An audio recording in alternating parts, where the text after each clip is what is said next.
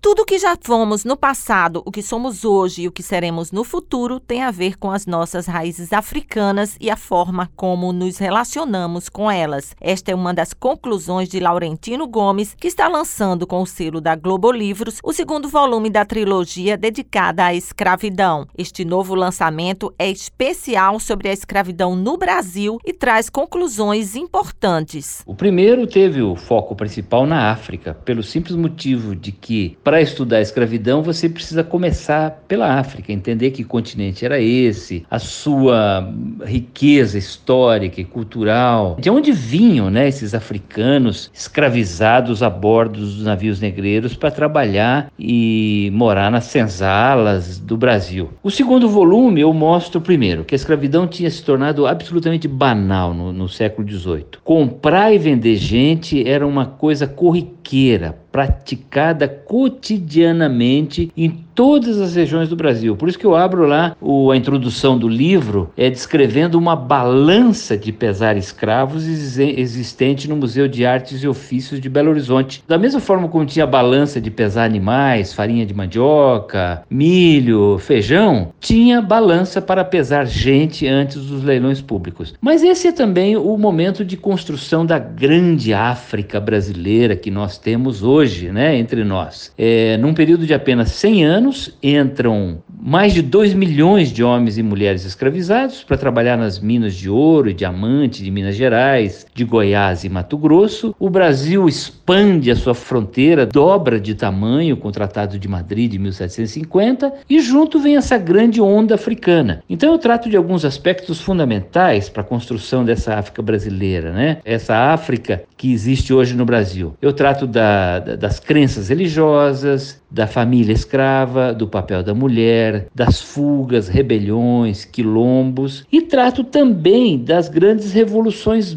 brancas no século XVIII, como a independência americana, a Revolução Francesa, a Inconfidência Mineira, a Revolução Industrial e uma revolução em particular que se tornaria muito importante na história da escravidão, que foi o nascimento do abolicionismo na Inglaterra e nos Estados Unidos, que levaria ao fim formal da escravidão no século seguinte, o século XIX, e aí esse vai ser o tema do meu terceiro volume da trilogia. Laurentino destaca no livro aspectos como a grandiosa contribuição africana que trouxe uma tecnologia especializada para trabalhar no Brasil. Infelizmente, a história do Brasil, ela é contada sob a perspectiva masculina e branca. Os nossos grandes heróis, os nossos grandes acontecimentos têm como protagonistas é, heróis brancos. Essa é uma característica muito forte né, que aparece nos livros de história e nos livros didáticos. O que eu procuro mostrar nesse segundo volume é que existe uma contribuição africana fundamental para a construção do Brasil colonial e para a construção do Brasil independente, e sem a qual você não consegue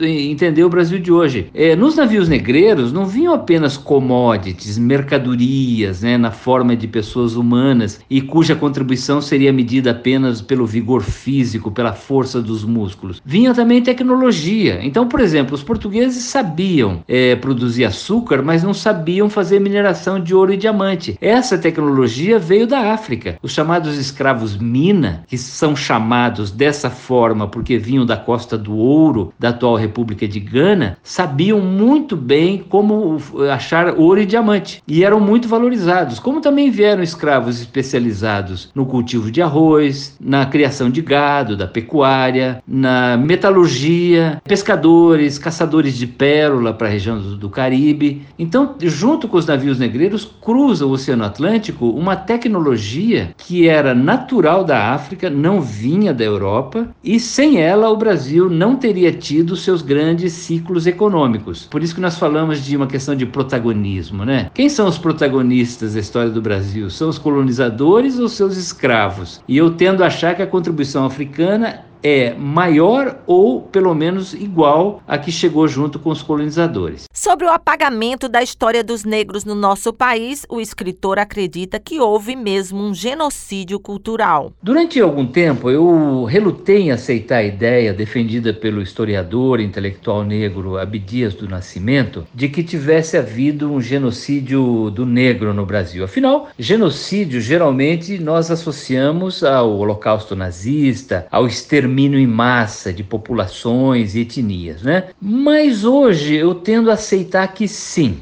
Embora não tenha havido um genocídio físico, afinal, cada pessoa escravizada era um ativo econômico e o objetivo do traficante não era matar as pessoas, houve de fato um genocídio cultural, ou seja, uma tentativa de apagar a memória, apagar os traços da contribuição africana na construção do Brasil. Isso é muito forte, então eu diria assim: não é por acaso que hoje o Brasil, que foi o maior território escravista do hemisfério ocidental, nunca tenha tido um grande Museu Nacional da Escravidão. Ou seja, o museu não são locais apenas de entretenimento, de passeio, são locais de estudos, de reflexão. Então acho que existe sim um esforço de apagamento da memória negra e africana no Brasil, e isso pode ser sim comparado a um genocídio cultural, porque é o extermínio de uma parte fundamental do Brasil que não é devidamente valorizada nos museus, nos livros de história e nos livros didáticos. Laurentino Gomes esteve aqui na Paraíba em 2019 lançando o primeiro volume de Escravidão, que é concentrado na África, e fez pesquisas para este segundo volume, tanto em João Pessoa quanto em Areia, Bananeiras e também no Quilombo Caiana dos Crioulos, em Alagoa Grande. E fala também sobre a Paraíba neste segundo volume. E o terceiro volume a ser lançado em 2022, no bicentenário da independência do Brasil, vai enfocar o século XIX, o movimento abolicionista e o fim da escravidão. Ficou curioso? Então leia a trilogia e vamos conhecer mais sobre a contribuição dos negros na formação do Brasil. Rosa Guiar, especial para Tabajara.